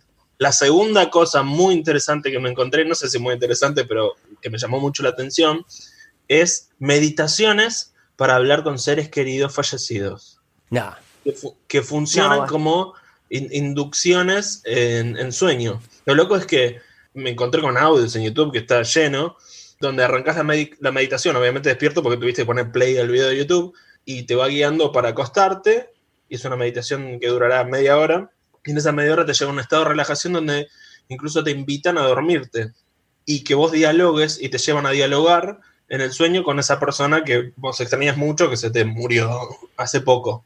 Eh, pero me, me gustó mucho la idea del sueño como canal paranormal para comunicarte con el más allá o con, con energías, entes que no están en este plano, ¿no? Sí, pero ¿te estarías comunicando con esa otra persona o te estarías comunicando con la representación de esa persona en tu propio cerebro? No, bueno, eh, pero Claro. vos me estás hablando en plano racional. Anita. Bueno, yo, te pero estoy hablando, yo te estoy hablando de un, de un cúmulo de gente completamente desquiciada. que- alerta prejuicio, alerta prejuicio, no lo puedo ni sostener, pero alerta prejuicio. Es no, como no, yo soy el, el duque del escepticismo. Ni siquiera creo que soñar sea algo real, chicos. Yo- hoy no me convencen de nada. Te, te invitan a soñar que charlas con alguien que se murió. Pero tenés yo, mientras hice este ejercicio, mientras seguía mi, mi investigación respecto a este tema, me dejé este video corriendo. Como me moló mucho la primera parte, pasé a la segunda parte y dije, bueno, a ver la par- parte donde estás dormido, a ver qué es lo que te dicen. Y era, era muy interesante porque era como una como toda una cuestión abierta, obviamente no te decían, ahí veo a tu tío Alberto, sino que te decían, viste, te estás conectando con esta persona. Lo dije medio como, como telefónica, ¿viste? No te puedes conectar con él. Todas las líneas están ocupadas. Claro. Pero era algo que yo, la verdad, no había escuchado nunca, como una cuestión de, de mediums del sueño, eh, y que estuviera tan a mano, aparte, que estuviera tan en, eh, en YouTube. En YouTube está todo, pero digo, que hubiera material para que uno de la nada o una arranque, ponga play y se ponga a charlar con los muertos. Muy buena, muy buena. Me encantó ese el concepto de hola, soy tu tío Alberto. Deja tu mensaje Sí. después de la señal. Te responderé cuando tenga ganas. Y no, y aparte le ponen todo como una. Eh, no me sale la Como un palabra. pero- no, sí, claro, pero como un manto de, de ciencia, ¿viste? Atrás, como de seriedad. Y no tengan cuidado con esto, chicos, tengan cuidado Sí, con esto. ojo, ojo. Sí. Y es muy loco porque juegan fundamentalmente con gente que está pasándola mal y que está. y que acaba Con la de vivir- desesperación, con la desesperación Claro, de que acaba de vivir una pérdida enorme en, en su vida. En ningún momento vi que lo pudieran monetizar, digamos, que te pidieran guita por esto, pero sí leí muchos comentarios de, de este mismo video y varios videos en YouTube, y casi todos decían, lo pude hacer, muchas gracias porque realmente fue, como se dice, Ca- estoy por decir canalizador, pero no, es, es como... Sanador. Sí, claro, fue como un proceso sanador. Incluso me quedé con un comentario que decía, se acaba de morir mi perro hace tres días, ¿lo puedo hacer? Se lo juro que está el mensaje, le voy, a, le voy a dejar el link. Está el mensaje del flaco que se quería comunicar con su perro. Cuando hablamos del tema de dormir. Dormir es lo más parecido a la muerte, chicos. Ustedes me están romantizando toda la idea de soñar y qué sé yo.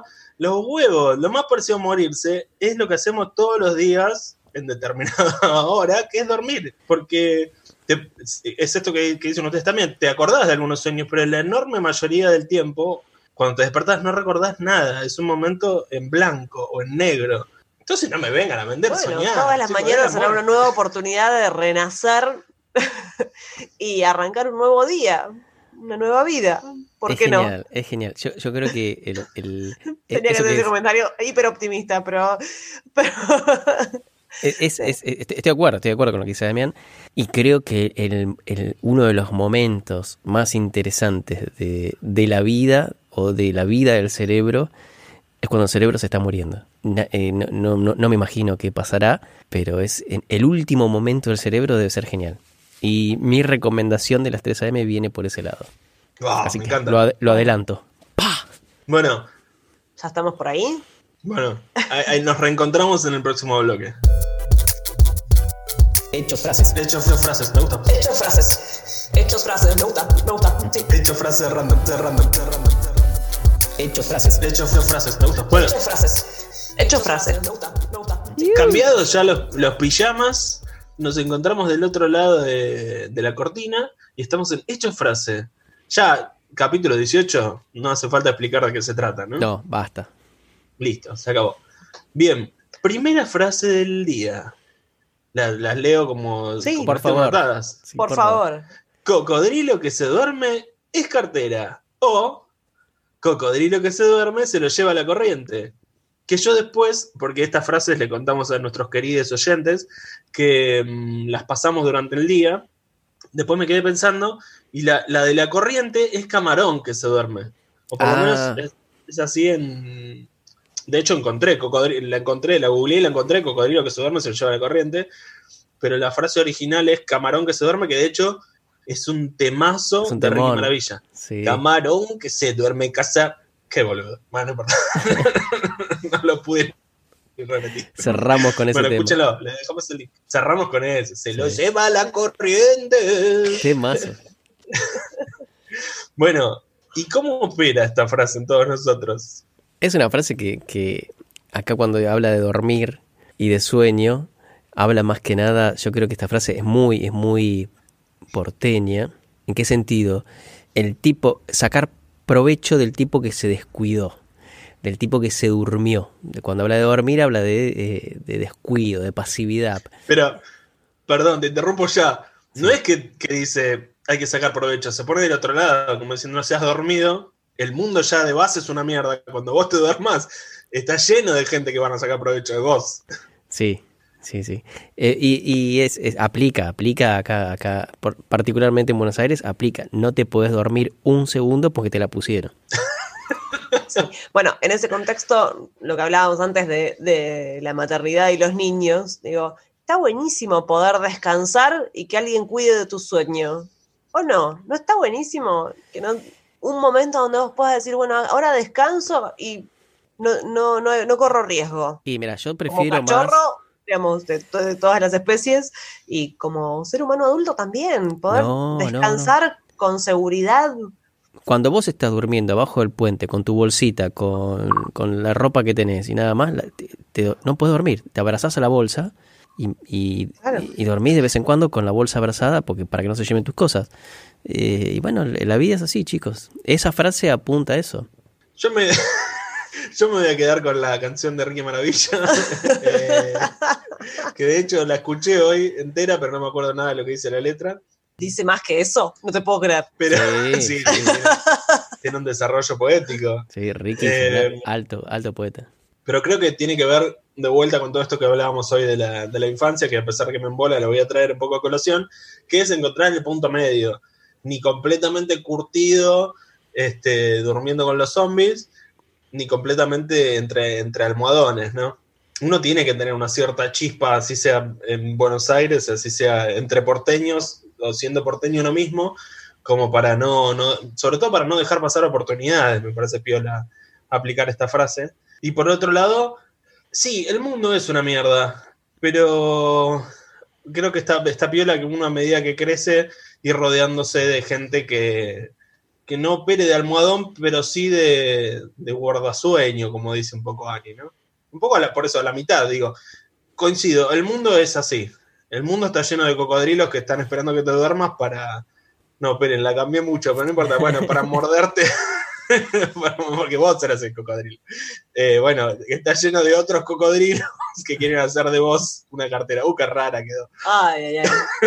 Nos enroscamos. Bueno, Está lleno de camarones con carteras Sí. en el río, durmiendo eh, eh, en, en- en- en Buenos Aires. Sí. Este, entonces digo, ubicarse un poco al medio. Ni tan cocodrilo, ni tan camarón. y con esto pasamos a la siguiente. Perfecto. Una, una esta ya la mencionamos, que es muy famosa, que es déjamelo consultar con la almohada. O lo voy a consultar con la almohada. Esta es muy básica, que, es, que yo creo que aplica sobre todo cuando la persona que te está haciendo una propuesta es muy insistente, muy rompepelotas, pues decir, eh, dame un tiempito para pensarlo, porque las, las, las ideas en caliente suelen ser peores que cuando uno las, las medita fríamente.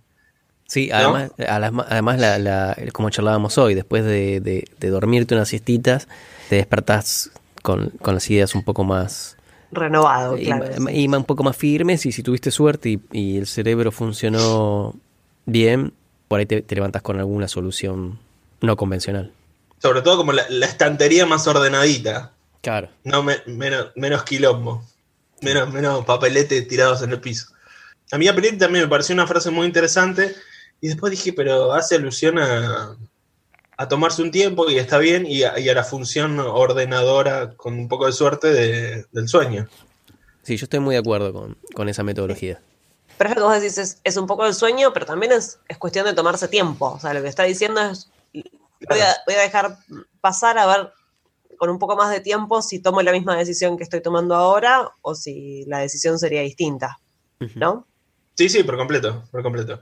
Yo no lo había pensado nunca, pero en este último segundo se me ocurre que puede ser una de esas frases que tanto odiamos, sobre todo con Murdoch, eh, clase mediera, porque no todo el mundo tiene almohadas, chicos. Mm. Bueno, y la última frase que tenemos dice algo así como que los genios viven soñando. Que también puede ser los genios viven en las nubes, los genios eh, no tienen los pies en la tierra. Es una, una, una visión muy romántica de, de los genios históricos también, ¿no? Estoy y de de acuerdo, los genios que no tienen Sí. más cerca también. Sí, sí, estoy de acuerdo, estoy de acuerdo porque el, el tema de soñar viene también mucho por, uno asocia, mucha gente asocia el, el tema de estar soñando y estar en las nubes, qué sé yo, con el tema de la imaginación. Y sí, los tipos que, que arman grandes ideas y mastican cosas nuevas y, y- y que crean cosas, a los que nosotros llamamos genios, tienen es- esa habilidad, ¿no? La habilidad de poder imaginar cosas que uno no se las imagina, que, o, que, o, que, o que les parece un sueño. Y sí, sí, yo, yo creo que sí, que los tipos, los tipos y tipas Sí. que tienen eh, el bocho especial est- están, es- están en otro mundo. Están, En otra frecuencia. están permanentemente en otro mundo. Eh, nosotros somos simples seres terrenos. Y ojo, y ojo que hay muchos. eh, Lo buenísimo es que el cerebro, eh, y eso, eso está reestudiado, está buenísimo. el cerebro de los grandes genios no tiene ninguna diferencia con el nuestro. Lo que pasa es que nosotros lo usamos para, Para dos otras- boludeces. para cosas Claro. mundanas. Pero Exacto. eh, no hay diferencia, no hay diferencia constructiva ni funcional en, en- en el cerebro de un genio y en el de ningún otro.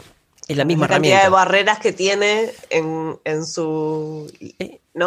en su capacidad de expresión de esas ideas o de buscar soluciones diferentes a un mismo problema.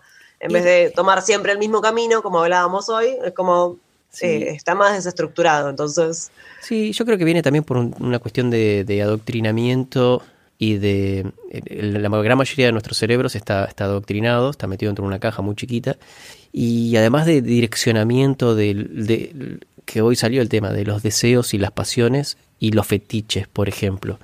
Eh, un tipo que está que tiene deseo y pasión y tiene fetiches por la física cuántica y su cerebro va a ir por otro lado, pero el, el 90% de los cerebros humanos está su deseo y su pasión y su fetiche es, por ejemplo, la plata. Y ya está, ya lo tenés cocinado al tipo. Si tu deseo es ese, ya lo tenés recontra cocinado. Y bueno, eh, yo creo que sí, sí, esa frase ap- aplica un montón. Para mí es, es a full. Sí. Tanto artistas, científicos, eh, no sé, músicos, pintores, eh, políticos, el típico, el, el- el tipo que está, el tipo, la no, no, tipa. no- no conozco un político genio, sí, con sus algunos exámenes, pero yo todavía no vi ninguno. No se metan, no le metas ahí a Muro. Perdón, tenía que tirar este chiste, listo, déjalo pasar, déjalo pasar. Pero, pero sí, coincido en que hay muchos, muchos genios que les cuestan las cosas de la vida cotidiana. O sea, como la, la cosa simple de, de- de la vida cotidiana. Entonces, como. Y ahí me parece donde aplica esta frase, ¿no? De, de eso, de la cosa mundana que a veces se, se complica un montón. Yo estoy como bastante de acuerdo con, con esta frase o con la existencia de este tipo de, de seres, pero me parece que a veces hay como un abuso también de esa idea, sobre todo cuando la genialidad es, está en un estado primigenio de arranque y el, el- el que se cree genio o genia te dice, no, no, en este momento no, porque estoy realmente muy en, en un sitio muy elevado y elaborado del pensamiento, no me vengas con cuestiones mundanas. Eh, y se hace hacer la cama y, No. la ropa y cosas. No, no, no. Déjenme, déjenme decirles una cosa más porque hoy no hablamos demasiado de capitalismo, me parece, y no hablamos tampoco de religión. Entonces, Por suerte, creo Yo- que estamos creciendo. uy, pero yo lo, pero yo los iba a llevar para atrás. No. Porque a mí esta frase, si quieren no la debatimos, pero esta frase me lleva rápidamente a una que me gusta mucho, que es, no sé si me gusta, pero que Dios no se ocupa de minucias. ¿Qué quiere decir? Que Dios está tan ocupado en las cuestiones grandes Sí. que no se va a poner a, a pensar en, en- en vos que estás buscando una brochadora para, para que no se te pierdan los papeles, los formularios de la FIP. no se va a poner a ayudarte con eso. Buscar la brochadora, chango. Eh, ¿Sabés dónde la guardaste, por lo menos? ¿Recordás? Claro. Claro, y, y- y nos deja a nosotros, los simples mortales, la cuestión de dónde quedó la brochadora para el formulario de la FIP. Me lleva por ese lado. Y también me lleva a la cuestión de los, de los griegos, que, que hace unos capítulos estuvimos hablando y yo les decía que ahí eh, ellos tenían como una, una noción, una idea muy negativa de todo lo que era el laburo manual, Ajá. que se llama, esperen porque esta vez sí me lo anoté, no lo veo, pero se llama lo- lo- el trabajo banáusico o lo banáusico, que era el trabajo manual que ellos despreciaban. Ellos me refiero a los, los, los que se autodenominaban ciudadanos, que eran, como dijimos la otra vez, los hombres de 18 a 40 años, y todo Sí. el resto de la humanidad quedaba, como dice Murdoch, mucho más cerca de los, los animales inferiores. Animales inferiores. Claro. Y me sigue pareciendo medio chanta. O sea, voy, voy también a esto de lo que decíamos del, del genio que se autoproclama genio y a esta gente que dice, no, yo el laburo manual no lo hago porque yo estoy para cosas más elevadas. O sea, yo coincido con la frase, pero tengo toda esta serie de, de salvedades. Traigo, traigo a colación entonces al capitalismo con toda su fuerza. Vamos. Sí. El, ese tema, el de el, yo trabajo con el cerebro, yo trabajo con el cuerpo, yo trabajo con las manos, yo trabajo qué sé yo, viene directamente, está, lo, asocio linealmente con la, divis- la División Internacional del Trabajo, que lo que hace es eh, justamente separar en, clases. Es una recont- eh, y estoy completamente en contra de ese concepto de yo trabajo con la mente, del viejo pelotudo sentado en un escritorio trabajando con la mente. Ese trabajando con la mente en el 100% de los casos, ya no hay una estadística, en el 100% de los casos, el tipo que trabaja con la mente trabaja 15 minutos por día, el resto está escuchando música, leyendo el diario, se mete en Facebook, está en Tinder, en Twitter, en bla, bla, bla, bla, bla. Y, de- y su trabajo lo hizo en 15 minutos porque es responder un par de mails y contactar con un proveedor. Que, que ese, y después ese le, le dice qué solución le va a vender. Nada más, particularmente acá en Argentina. Y el concepto ese de dividir el trabajo en, en distintas categorías del trabajo eh, te lleva a la especialización. Y ya lo hemos charlado esto, la, espe- la especialización es para los insectos, para el mosquito. El mosquito vuela y chupa sangre, nada más. No le pidas otra cosa. El, el tipo profundamente especializado no se diferencia para nada de un mosquito. No Ya sé. Noción de, de qué sucede en, en- en la big picture. Y ese, ese es, el, es el chico que vive entre al- eh, almohadones y algodones. Un neurocirujano que gana 160 millones de dólares por segundo y solo es neurocirujano. Es un, es un, es un, Capacitado. un incapacitado. La palabra ya no me gusta, ya no me gusta, pero es un incapacitado. Es un inca- Es un Incapacitado. humano incapacitado porque él no De cocina. todas las otras cosas, claro. no cocina, no utiliza sus manos para otra cosa que no sea su laburo, no construye una mesa, no hace un agujero en una pared, eh, no, no, no, no acaricia a su mujer, porque el tipo coge con la pija nada más, el resto eh, es, es otra cosa. Entonces, es algo que, que afecta al humano por completo. Entonces, yo estoy re en desacuerdo con eso, Damián, te juro. Bueno, me encanta. Sigamos defenestrando a Dios y a los griegos. Traje-. Te tiré el capitalismo así por completo. ¡Pum! Me encantó. Hashtag. Hashtag. Random. Hashtag. random. Hash- Hashtag random. Nos vamos a hashtag random. Hashtag Decí- Decilo bien. hashtag random. Me cuesta mucho. Tasha, Hashtag random. ya está, ya pas. Ya estás, ya estás. la chapa random. Déjenme meter un mínimo prólogo. Igual hoy pensaba que se hace muy ridículo porque este hashtag random, donde nosotros intentamos tomar alguna cuestión actual, en la medida que venimos atrasados con la publicación de, de los episodios, Pierde sentido. es como una actualidad desfasada, desfasadísima. Sí. Y lo que sucedió hoy, que va a ser con una marca en el tiempo, esto que digo, y también, y también de qué se trata el hashtag de hoy, es que creo que a partir de este próximo lunes, TikTok va a ser ilegal en Estados Unidos. Y el hashtag anterior, del, del episodio anterior, hablamos todo de TikTok, del episodio 17. Así Sí. que TikTok pasa a desaparecer de la, de la App Store y en Estados Unidos va a ser comple- completamente ilegal. Y hay varias empresas que están disputando la compra de TikTok. Lo intentó Microsoft y le rechazaron la oferta, pero Esto es chino. porque justamente lo que quieren hacer es vendérsela a alguien que no sea eh, específicamente TikTok para que la pueda seguir utilizando, digamos, dentro de Estados Unidos. Alguien que sea legal dentro de Estados Unidos, porque Bueno, muy loco. Yo no sé si se dan cuenta, pero ganamos. Porque todo lo que hablamos de TikTok fue decir que era una mierda, que no servía para nada, que al- alienaba a la humanidad. Al final, estás un poquito de acuerdo con Trump. No, bueno. Trump eligió los, mo- los motivos. No sé si fue Trump, la verdad que no estoy tan al tanto del tema. Pero sé que Trump venía como muy cruzado con la gente de TikTok, pero también con, con Instagram y las otras redes, porque. Pero eh, con todas por distintas razones. Pero siempre Twitter- por una razón política, porque él es político, digo. Sí, bueno, pero con Twitter porque le rechazaba posteos. Porque lo, lo Claro. lo- le- los tildaba como fake news. Como Eh. fake news y como riesgosos para la, para la salud de la gente. Porque el tipo decía tomen un trago a la bandina. Pero lo de TikTok era por una cuestión política con, Sí. contra China. Bueno, cierro, cierro mi prólogo. Eh, perdón, vamos al hashtag del día. ¿Qué nos toca hoy? Igual esto se va a publicar en. Lo estamos grabando en septiembre, se va a publicar en enero más o menos. Diciembre, diciembre, enero. Qué loco, qué loco el, el- que, el- que, que una guerra, una guerra política como todas las guerras, ahora se da en el, en el ámbito este de te cierro las puertas de TikTok. Claro. Tic, TikTok. Vos fíjate, el- el- claro, vos fíjate el nivel, el nivel global de la cultura y la política y de la herramienta cerebral humana en el que estamos. La guerra es te cierro las puertas de TikTok. Es, eh, es, es hermoso, es hermoso. Por un Es- lado, por un lado está piola porque muere mucha menos gente que, las guerras clásicas. sí, sí. Pero por que- el otro hay, hay mucha gente que no está viva. Que aunque parezca viva, no está viva. Exacto, exacto.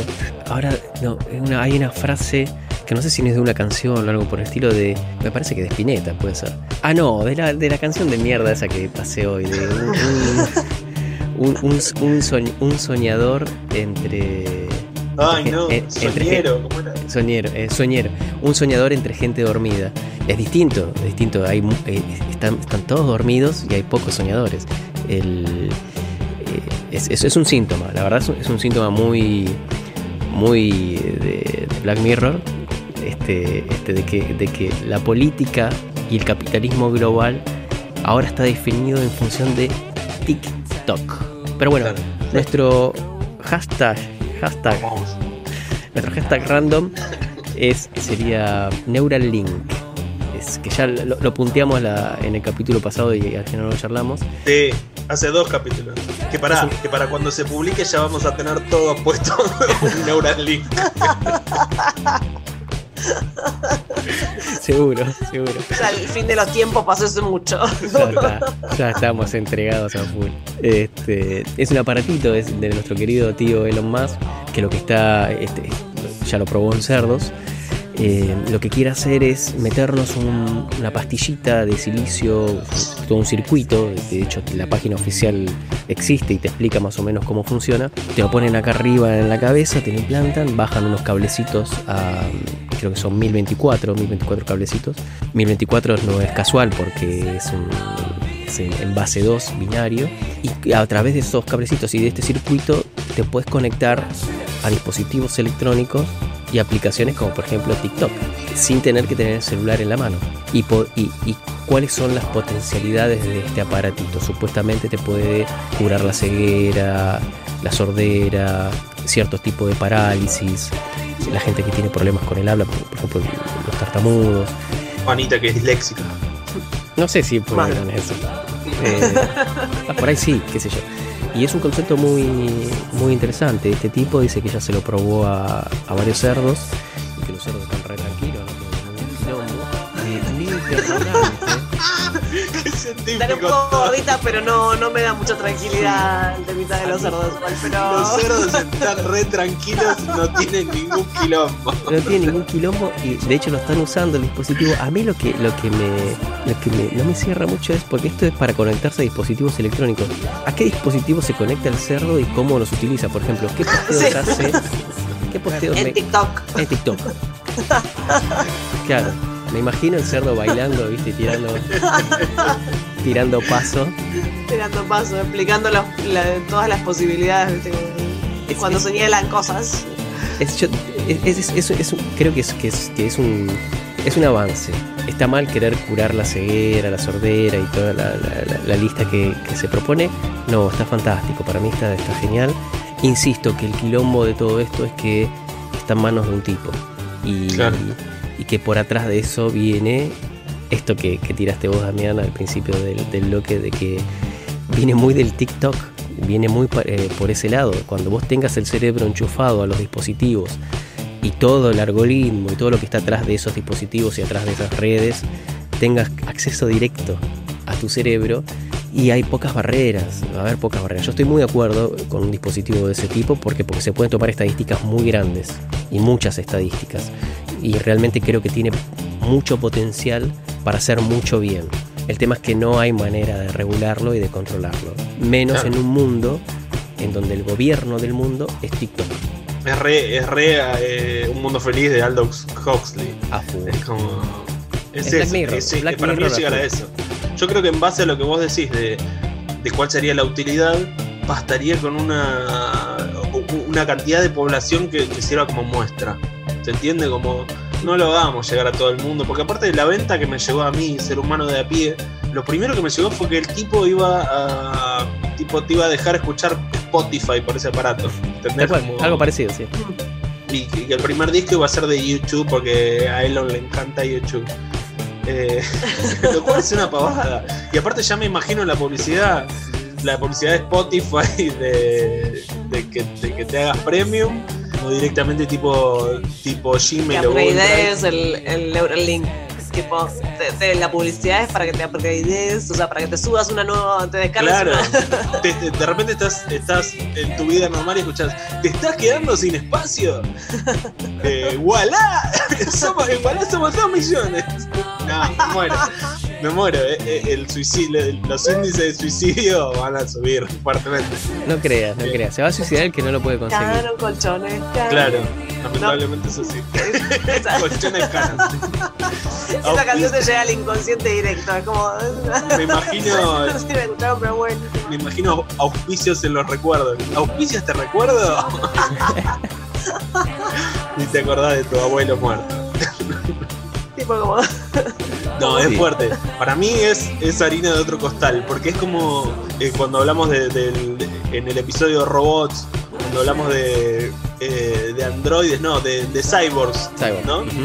Bueno, ese Eh, es el cyborg predilecto. Claro, es incorporar tecnología robot dentro de tu, de, tu cuerpo. Porque decíamos, bueno, ya todos somos cyborg porque usamos celulares y porque delegamos partes de nuestra- nuestras capacidades mentales en un celular. Pero esto ya es literalmente tener un cacho de tecnología metida dentro del cerebro y es muy fuerte, es muy fuerte. Yo vengo bastante desanimado y, y, dando vuelta a la tortilla de todas las capacidades que, que creía que tenemos como sociedad. Eh, así que mm, creo que estoy más de tu lado de decir, se van a poner mal los que no puedan acceder al Neural, al Neural Link y no como a mí me parece a priori, nos vamos a negar todos y va a ser No, y- no, no. un fracaso absoluto. No, no, lo va cual a haber, me pone muy triste y, y me alegra mucho que estemos transitando el fin de los tiempos. va, va a haber, va a haber mucha gente que, que- que lo va a querer. De hecho, eh, no, no, no creo que haya freno.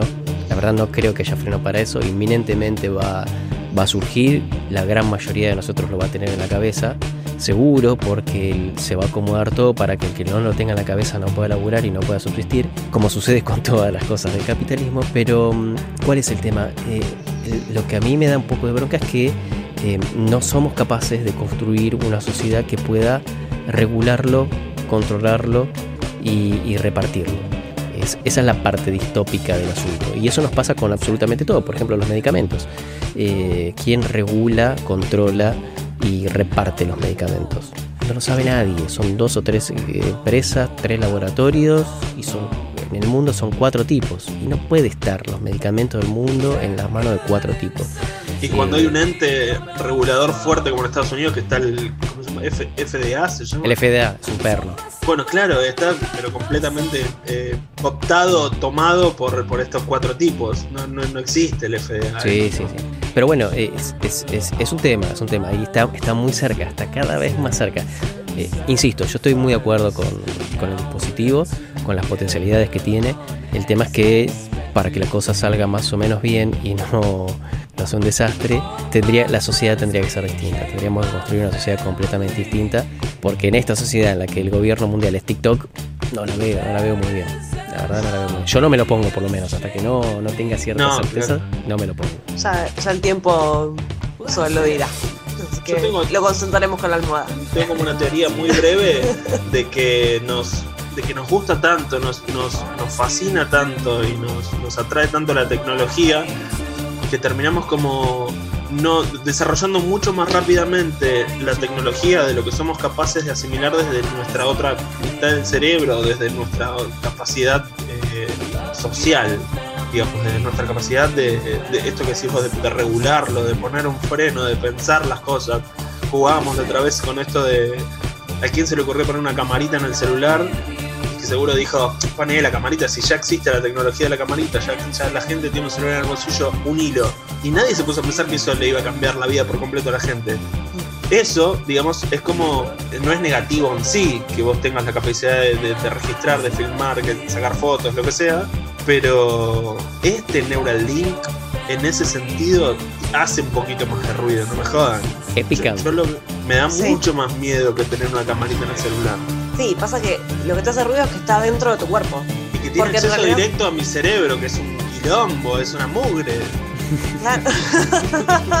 Pero si vos te pones a pensar, el celular en este momento registra tu voz, te saca fotos, tiene permisos para sacar fotos y videos, incluso cuando vos no estás sacando una foto y un video. Tiene un montón de información tuya, tiene todas tus redes sociales, tus mails, la gente que conoces. Y bueno, eso, yo lo que creo es que ya nuestros celulares son el Neuralink, pero externo. La única diferencia sería que están dentro de nuestro cuerpo. Sí. Básicamente, ese es el punto. Ya le dimos un montón de, de tareas, responsabilidades y un montón de permisos al celular. Ahora hay que seguir para adelante. No digo que me lo vaya a poner al Neuralink, pero digo, ya estamos jugados. Si queríamos decir bloquear permisos, ya llegamos tarde. ¿Nos vamos? Las 3 AM. Las 3 AM. Las 3, las 3 AM. Para mí esta sección, de todos modos, se podría llamar también tres spoilers. Para avisar que vamos a spoilear. Para spoilear, que vamos a spoilear. Claro. Eh, tres spoilers, las 3 AM. Tres spoilers. AM. 3 AM. Tres spoilers. Spoil- spoileando la spoileada. Bueno, 3 AM. Tres spoilers. 3 AM. ¿Qué tenemos hoy? Yo creo que si ustedes me lo permiten, voy a arrancar a hacer siempre lo mismo. ¿Otra vez? Esto, pero capítulo 18 No. seguimos debatiendo de lo mismo. Pero no escuchaste todavía. Voy a hacer lo mismo que, que hice en el capítulo anterior, que es les voy a contar las que no voy a Las que no hablar. vamos a hablar, dale. Y, de- y después una que sí. Ok. Eh, Hay si- muchas de sueño. si me dejan dos por la mitad. Eh, sí, hay muchísimas. Sí. Hay muchísimas de sueño, creo que no, no. A mí me pasó por lo menos lo mismo que comentábamos hoy respecto de la música que habla, de las canciones que hablan de sueños. Hay muchas pedorras, Sí, sí, sí, a full. pero hay muchas que están muy buenas. ¿Quieren, cómo, ¿Quieren arrancar ustedes? ¿Arranco yo? ¿Arrancan ustedes? ¿Arranca alguno de ustedes? Arranco yo, arranco yo que arranco con la más Dale. perno, la más perno de la historia del cine. A mí me da miedo que en esta lista de hortiva que estoy haciendo de las que no esté alguna de que sí, de ustedes. Por eso siempre le digo, arranquen ustedes. Dale, dale, Murdoch. No, Vamos no nosotros primero. No creo. Bueno, primero yo te voy a hacer la misma. Tiro, tiro un libro que lo recomiendo, no lo pienso spoilear. Es de mi heroína en el mundo que se llama Úrsula Le Guin. El libro se llama La Rueda Celeste y la trama es de un tipo que sueña como todo los- el resto de los humanos, pero tiene la particularidad que todos los sueños que tiene eh, se transforman en realidad. ¿Y cuál es el tema? Uno puede decir qué, qué grosso que tus sueños, qué genial sería que tus sueños se transformen en realidad. Pero si soñás que tu brazo se transforma en el torso de un perro, por ejemplo, no querés tener en vez de brazo el torso de un perro. Claro. Y está Eh, la famosa frase de que si soñás que te morís, te morís, que en este caso sería real. Tal cual. Tal y bueno, resulta que el tipo, eh, para no soñar, se, se adicto a una droga que le tira abajo los sueños, salta la ficha porque viven como una especie de distopía, entonces el gobierno lo obliga a ir a hacer terapia. El terapeuta se da cuenta que sus sueños, que los sueños del paciente se hacen real, entonces lo induce a tener sueños que van a favor del, del terapeuta. Y pasa a ser un, psicólogo de mala muerte a tener, a ser dueño de un- una fundación de psicología, bla bla bla bla bla. La trama es esa. No voy a hablar de ese libro que ya lo acabo de contar. Y la, la película, yo creo que no trata de sueño, pero es la interpretación que yo hago, así que eh, lo siento por los oyentes y lo siento por ustedes. La chupan, esto es Navidad y el fantasma de la Navidad, chicos. Eh, la película es, bastante nueva, tuvo muchas críticas, se llama, acá fue traducida como mm, eh, Pienso en el final. Seguro Damián conoce al director y a los, a los, a los autores y a, y a todo lo demás. En inglés, eh, en realidad se dice, es algo así como I am thinking of ending things, algo así. Estoy, estoy pensando en, en terminar las cosas o en, o en No tengo la menor idea. Y el doblaje no era tan malo del título, era bastante literal. Era bastante lineal, sí. Y bueno, es, es, es, es muy zarpada, es una película muy loca, empieza muy coherente, es una película que empieza muy coherente, es un chabón que, que pasa a buscar a la novia en auto y le va a presentar a los padres. Eh, la primera parte de la película es... eh, yo a, a los 30 minutos me di cuenta con- de por dónde venía la, la onda, pero es muy loca, es muy loca. De, de repente le, le pasan cosas eh, muy zarpadas, como por ejemplo le, hace conocer el, el- tipo vivía en el campo, entonces el viaje, el viaje es muy largo. Tiene unas charlas que son bastante filosóficas, bastante profundas, y cuando llegan a la casa empiezan a pasar cosas extrañas. Y, por ejemplo, la- la madre está completamente loca, eh, al llegar en el auto está saludándolos por la ventana como 20 minutos más o menos. El pibe decide mostrarle el granero. En el granero hay un chancho que reventó y está la mancha del chancho quemado porque los padres lo quemaron. Eh, como que son cosas muy puntuales, como que más, más que más que vivencias parecen recuerdos y de hecho lo son. Y después se pone más loco todavía. Yo se las recomiendo y no se las recomiendo porque es muy perno la película, realmente es muy perno a medida que pasa la película em- empiezan, empiezan a pasar cosas más locas y, y- y empieza a haber desfasajes en el tiempo. De repente los padres son más jóvenes, de repente los padres son más viejos. El protagonista, el chabón de la peli, le cambia el nombre a la novia, le cambia la, novia en sus discursos y en lo que está diciendo también cambia de profesión como cuatro veces y la cosa se, empieza a enrarecer. Y en el medio aparece un viejo, eh, un viejo que es conserje de un colegio. Parece que toda la película y todos los personajes de la película, salvo el padre y la madre, es, es- el, mismo pibe, es el mismo protagonista. Son distintas, distintas visiones de la vida que tuvo, que tuvo el flaco. Y me hizo acordar un poco a, a qué, se- a, qué, a qué viene esto. Es, es muy, es muy parecida a. ¿Vieron el club de la pelea que el chabón tenía dos personalidades? Sí. Bueno, tenía 80 este flaco, tenía 80 personalidades y la última parte, y se, y se va poniendo cada vez más loca, se va poniendo cada vez más loca la película y Me encanta. la última parte este, incluso es un musical. Pa- Oh. Ay. pinta un musical muy bizarro, pinta un musical muy bizarro y hasta incluso tiene animación, hay un pedazo de una animación del cerdo despedazándose, es, muy interesante. Mi teoría es que justamente es eso, es eh, toda la película podría haber sido un sueño, podría haber sido, termina con que el personaje se muere, el viejito sale del colegio en una, en una nevada, termina de trabajar, está solo, termina de limpiar el colegio, sale en una nevada, se pone en pelotas y se va a caminar y el cerdo lo persigue. El cerdo, hecho un dibujito animado, lo persigue y termina, muere congelado. Eh, mi teoría es que eh, la película es eso, es el, es el sueño del cerebro un segundo antes de morir. Por eso es un quilombo que no se entiende nada.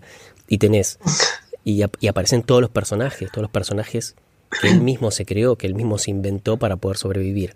Realmente es muy interesante y es un perno, perno total. La recomiendo para, como ejercicio eh, de paciencia y de y psicológico. Es un ejercicio psicológico esa película. Es, es un perno. Y de tolerancia a la frustración de, de, no- de que no sea exactamente lo que uno espera. Eh, no, no, no, no. Es que, es que depende de cada uno. Eh, son mil visiones, son mil visiones distintas. Yo la vi, la terminé de ver.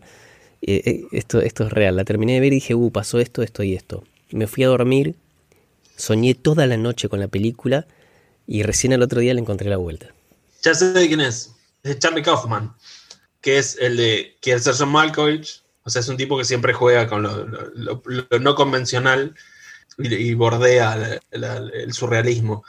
Y que, y que lo traemos siempre a este podcast, a Char- Loco de Charlie. Eh, lo trajimos hace dos capítulos para hablar de una película de animación que había dirigido él.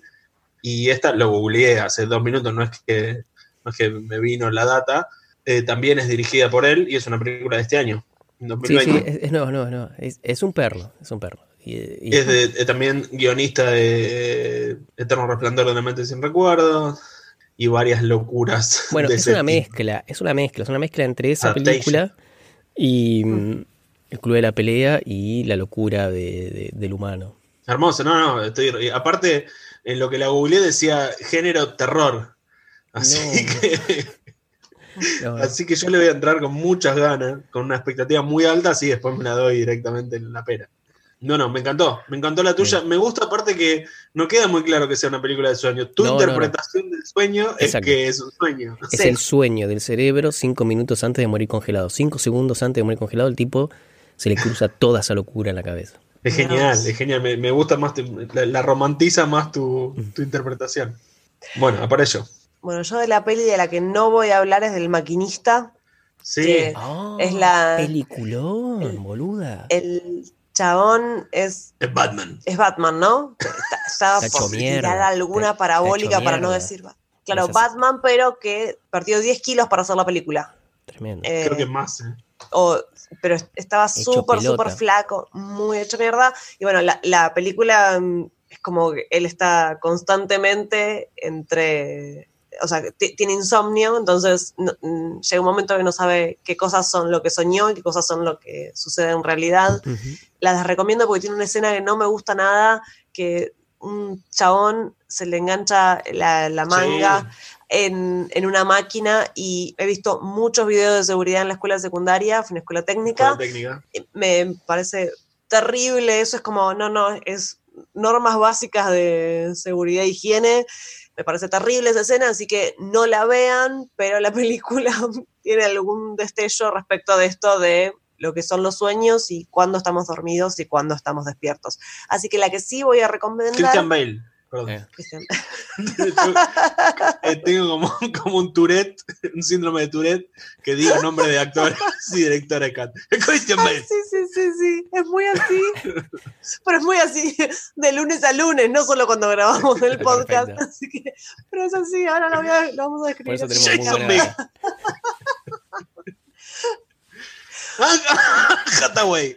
Perdón, ya, la, ya terminé. Bueno, bueno, eh, conclusión, la que sí voy a recomendar fervientemente y es de animaciones, intensamente, obvio, obvio que teníamos que recomendar esta película para, esta, para este capítulo. Hay una, una parte donde habla en particular de los sueños y de cómo se construye la escena de, de los sueños y cómo enmascaran la realidad de lo que le había pasado para poder contárselo en el sueño, como en, en, otro escena- en otra escenografía, digamos, pero para que ella pudiera procesar eso y cómo logran que se despierte eh, Riley, que era el- la protagonista. Así que intensamente se trata de esto, de las cosas que están en el inconsciente, de lo que, de los recuerdos a corto plazo, a largo plazo, de las cosas que uno olvida, de las que tiene que tener más ahí a mano constantemente, intensamente. Imperdible esa película, la tienen que ver.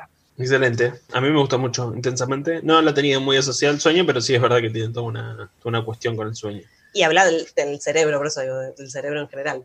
Claro, Digo, sí, sí. Todo de- de- del cerebro no, no físico, sino de- del proceso de pensamiento, ¿no? Es, es muy divertida desde ese lugar la, eh, la, la te- la teoría que desarrolla, digamos, sobre cómo funciona el cerebro, donde hay cinco personajes nada más que se Sí. turnan para dirigir el. Sí, cinco El emociones. Cinco emociones, claro, pero sí. digo, cinco capitanes que se van turnando. Bueno, yo tengo muchas que no. y dos que más o menos. Bueno, sin repetir y sin soplar, comenzando ya. De la primera ya me arrepentí. Es Click. ¿Tienen esa peli de Adam Sandler? Sí. Sí. Es una peli que llegó tardísimo al universo, con, con un recurso trilladísimo, porque la peli al final dice que todo es un sueño, lo cual es, eh, si bien no, no- quizás no en películas completas, pero sí en, en- en pequeñas secuencias, es un, un recurso de los más utilizados y abusados en la historia del cine y de las series y lo que fuere. Así que no, no voy a hablar de Click, no vean Click, ya la vieron todos. Igual debo decir que es una, Véanla, pero no vamos a hablar de eso, claro. sí, es una peli que no me cae muy bien, pero no, cuando la, la veo entera no puedo dejar de llorar. Cuando llega la escena donde Hay todos lloran, sí. yo lloro, yo, yo lloro. Solo porque me parecía un crimen no mencionarla, toda la idea de- del guion de Freddy Krueger o de, de Pesadilla en la calle Elm, me parece que recontra, había que mencionarla, era como un crimen realmente no, no mencionarlo en el capítulo de sueños y no hablar de un tipo que te ataca cuando te dormís en los sueños. Es hermosa Correcto. la idea. Correcto. Después que sea de terror y que Anita no, no permita películas de terror en tu Mm, casa y que vos tengas una Anita en tu casa, es otra cosa. otra que, de la que no voy a hablar es de una peli que se llama Brasil, Uh, que es no hermosa. sé si la tienen, Mm. pero que es también es un, es un tipo que vive en un sistema totalitario del estilo del El Mundo Feliz de Huxley y que, que encuentra la salida a partir de, no me acuerdo bien cómo era, pero era a través del- de los sueños. Sí, es muy Orwell. Y- ¿Cómo? Que es muy Orwell la, la película. Es muy Orwell. Una que yo temí que fuera la que vos ibas a, a mencionar por, por de dónde proviene la historia es, yo no me acuerdo si se llamó así, pero se llama en inglés Total Recall Mm. y no me acuerdo si se llamó El Vengador del Futuro, con Arnold Schwarzenegger. Una peli bastante po- poco elevada, llamémosle, pero que se basa en un cuento de, de Philip K. Dick. Sí. Por eso temí que, que fueras a ir por ese lado, pero que juega con la idea de que hay una empresa en, en- en el mundo que te implanta recuerdos de, de viajes, de vacaciones, y que vos te quedás como rechoncho y feliz solo habiendo ido ahí, que tenés todo el recuerdo de unas vacaciones, que la pasaste bomba, pero que solo te metieron implantado el recuerdo. Pero está buenísimo. Está bueno. Eh, Los libros están buenos, las pelis son muy chululas, pero están, están buenas también, sí. Bien. Y de las dos que sí voy a hablar, aunque igual de brevemente que Dos. De las que Sí. no voy a hablar, les dije dos por la mitad voy a hablar. Claro, mitad y mitad, dale. mitad y mitad. Una tiene que ver con un director que ya hablamos eh, muchas veces y que tiene, está muy relacionado con Charlie Kaufman, del que recién hablamos en tu película Murdoch, es eh, The Science of Sleep, que no me acuerdo cómo se llama acá, en la cual trabaja Gael García Bernal y la francesa Charlotte Gainsbourg, que juega mucho con la idea de cómo se producen los sueños y es dirigida por Michel Gondry, que es el director de Eternal Sunshine of the Spot- Spotless Mind. ¿Cómo se llama la peli? Se llama The Science of Sleep, como la ciencia del sueño. Gondry en general es como una- un artesano de los, de los efectos y tiene como toda una cuestión visual distinta del resto. Por eso cuando se asocia con otra bestia como Kaufman generan monstruos hermosos. Lo cual ya hace que la película sea muy valorable y juega toda la película con la idea de cómo funcionan los sueños. Con, ah, con Anita la vimos hace muchos años y me tendría que ayudar alguno de los dos con cómo se llama en castellano. Muy probablemente la hayan visto muchos o muchos. Y la, ¿Conmigo? bueno, Anita, yo. sí, no, mi ex, otra ex, Ah. eh, se llamaba Anita. Bueno, Eh, no, besito, Anita. y nada, muy recomendable. No, no me voy a meter en la historia. eh, Gael García Bernal se le muere el padre y viaja a Francia. Y un día ayudando a una vecina que tenía que subir un piano. Es una mini historia de amor que tiene mucho el jueguito con cómo funciona nuestro cerebro también y sobre todo con los sueños. De ahí su nombre. Y una que sí les voy a recomendar, pero muy, muy, muy muchísimo, es Paprika o Paprika. Es una película de animación Es muy buena. es muy buena, que labura en una, en una realidad donde unos científicos desarrollaron una, una tecnología, una máquina, a partir de la, psicología, digamos, temas que hablamos mucho en el capítulo de hoy, para que los eh, que funciona como una herramienta para que los psicólogos puedan meterse dentro de la psiquis, casi físicamente como una especie de avatar, dentro de la psiquis de- de- de- del paciente y analizar así sus patologías, digamos, pero lo ves todo como, como una imagen y está metido el personaje adentro y adentro de tus sueños. Antes de que esta máquina salga al mercado, digamos, unos criminales se roban tres prototipos y los usan para el mal. La magia de la peli consiste para mí en que se termina mezclando tanto, que es como esto que decías vos del, caos de la, de la peli tuya, Murdoch, eh, se termina mezclando tanto que al final es muy difícil eh, diferenciar la realidad del sueño. Y aparte que las secuencias de sueños son buenísimas, arranca con la, la, la doctora, digamos, la médica que después pasa a ser la protagonista con su avatar que se llamaba Paprika, creo recordar, con el sueño recurrente de un policía que soñaba siempre con la misma escena donde eh, creo que él asesinaba a un, un nene, eh, o bueno, una cuestión así muy turbia, y termina con desfiles de monstruos y de, y de personajes tipo de circo que van avanzando sobre la... o- Usaban, digamos, los malos, los malos, usaban esta herramienta para generar un caos en las mentes de, todo, de toda una sociedad. Así que bueno, es todo un lío, termina siendo todo un lío divino y se las recontra recomiendo. Se llama la Película, eh. Paprika, Sí, me encanta. Me encanta. el Digimini. Y eso es todo Bueno, de mi parte. ¿lo tenemos? Bien, cocinadísimo, chicos, redondo. Bueno, hemos hablado de sueños, no hablamos mucho de pesadillas, pero hablamos también de pesadillas. Hemos hablado de capitalismo, de, de- de crianza rigurosa y, y dura versus crianza amorosa. Eh, ¿De qué más hablamos? A ver, De deseos. De deseos. No me acuerdo bien cuándo, pero de deseos.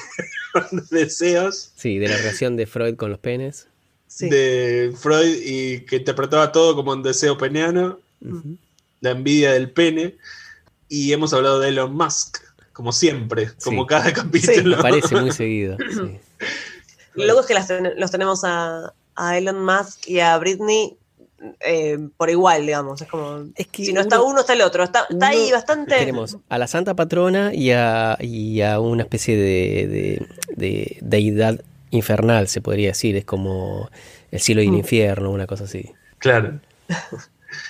Eh, y bueno, y yo lo que espero para nuestros oyentes, nuestro público oyente, es que sueñen con nosotros, que sueñen con nosotros Sí. hoy. que se lleven algo de todo esto que hemos Sí. hablado, de este barullo, y que ojalá este, estas recurrencias y estos personajes, y nosotros mismos que somos personajes para la gente que nos escucha, tengamos algún papelito, aunque sea un bolo, en la película de sus sueños. Yo les deseo a todos que recuerden alguna canción de cuna de que les cantara de su, su madre, su padre, su abuela, su o algún ser querido. A ver cuál es esa canción de cuna que, que los reconforta. Bienvenido sea sentirse apapachados. Bien, yo les voy a decir que tengan un buen fin de los tiempos como siempre y que sigan soñando, chicos, sigan soñando con el sueño que hayan elegido, que sigan soñando con la realidad que quieran soñar, chicos. Gracias a todos por escucharnos. Que duerman bien. Na, na, na, na, na, na.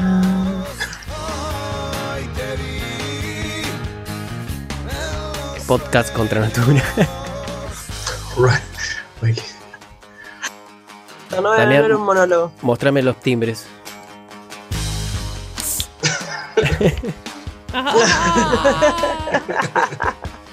Peluditos, como te gustan ahora.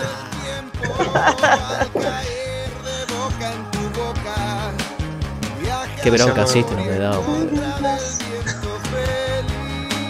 No, no, pero mirá para atrás, como si te hablara el cerdo.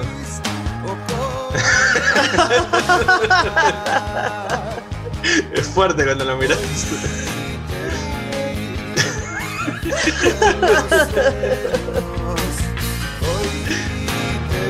Yo recién sé, no se dan cuenta, pero yo jugaba que le metía la lapicera en el culo del pato.